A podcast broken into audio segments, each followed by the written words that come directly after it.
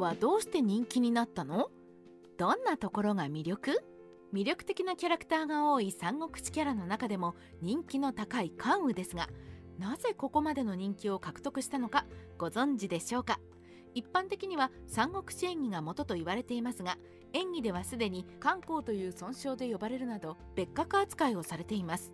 ということはそれ以前から人気があったということです。今回はどのような経緯で関羽の人気となりさらにどんなところに魅力があるのかを紹介していきます。徳の高さが関羽人気のポイント。関羽の魅力といえば三国志演義のイメージでもある武力と知略を兼ね備えた強さ。義理や人情に熱い性格。非業の最後などでしょう。特に義理や人情という点ではエピソードに事書かない関羽。儒教では五条の徳を積むことを善と考えられているので関羽はその模範として信仰されています。また後年には五条に忠と勇を加えた人物として語られるようになりました。忠曹操に下るのではなく漢王朝に下るというセリフから。義歌謡道で恩義のある曹操を見逃したことから。仁甲冑との一騎打ちで相手が落馬した際も切らずに見逃したことから。勇慶州の領土問題をめぐって露宿のいる敵陣へ太刀だけを持って赴いたことから。秦劉備の無事が知れると千里をかけて主君のもとへ帰ったことから。例曹操から劉備の奥方と同じ部屋を用意されるも自身は部屋の外で警護に徹したことから。地水攻めによって繁盛と右近の七軍を水没させたことから。関羽はイメージが好転した武将。聖史の三国志を読んだことがある人なら前述したエピソードにはツッコミを入れたくなるはず。聖史において語られる関羽と演技はイメージがかけ離れていますよね。実際に東大以前の関羽はあまりいいイメージではなかった可能性があります。隋や唐を背景とした物語では鬼や鬼神として登場するからです。鬼は儒教や道教によって捉え方が変わりますが死者の魂が現世に残ったもの悪さをする存在という意味。古代中国では祖先や神以外にも過去の偉人や鬼を祀る習慣がありそれによって出世や繁栄厄除けを祈願していました。関羽は東大に武病が建てられてから武神として祀られるようになりますがその前後は厄除けのために鬼として祀られていたのかもしれません。最も古い鑑定病関羽は隋代には一定の人気があったようです。その証拠として最も古い鑑定病とされる海州鑑定病は589年に建立されたと言われています。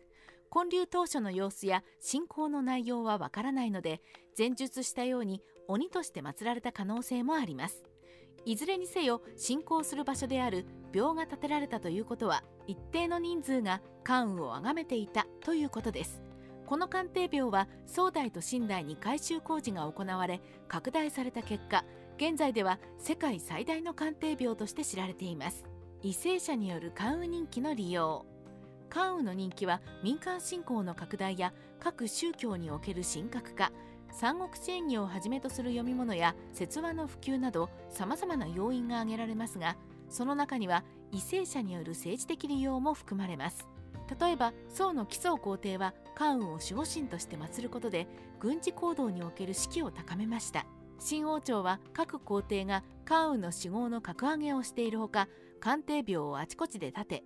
乾隆帝に至っては歴史書を改ざんして関羽の送り名を忠義に変えるなどさまざまな手法で関羽を祭り上げました。これは関羽のような忠誠心や愛国心を持った人物になりましょうというプロパガンダであり関羽の人気を統治に利用したということです。ただ秦が滅ぶと関羽信仰だけが残り今のような圧倒的な人気を確立するに至りました。日本における三国志の普及と関羽人気。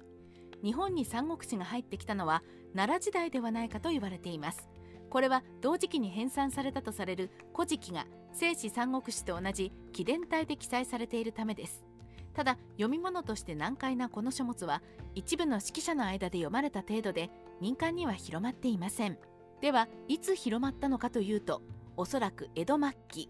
元禄初期に三国志演義を忠実に翻訳した通俗三国志が刊行されていますがそれよりも後期の寺子屋が増え識字率が向上した江戸末期に広まったと考えられます。三国志ライター TK の独り言。また江戸時代は呪物分離によって儒教が一つの学問として形成されていますし儒教の派生である朱子学が幕府の正当な学問となっています。朱子学では主に主君は絶対という上下関係を強く主張しているので君主に忠誠を誓う忠義の死関羽が当時の思想とうまくマッチしたはずです新選組の局長近藤勇がそうだったように関羽推しは少なくなかったと思いますその後も1871年に横浜に初代の鑑定廟が建てられているので在神としての信仰の始まりが近代における人気へとつながったのではないでしょうか。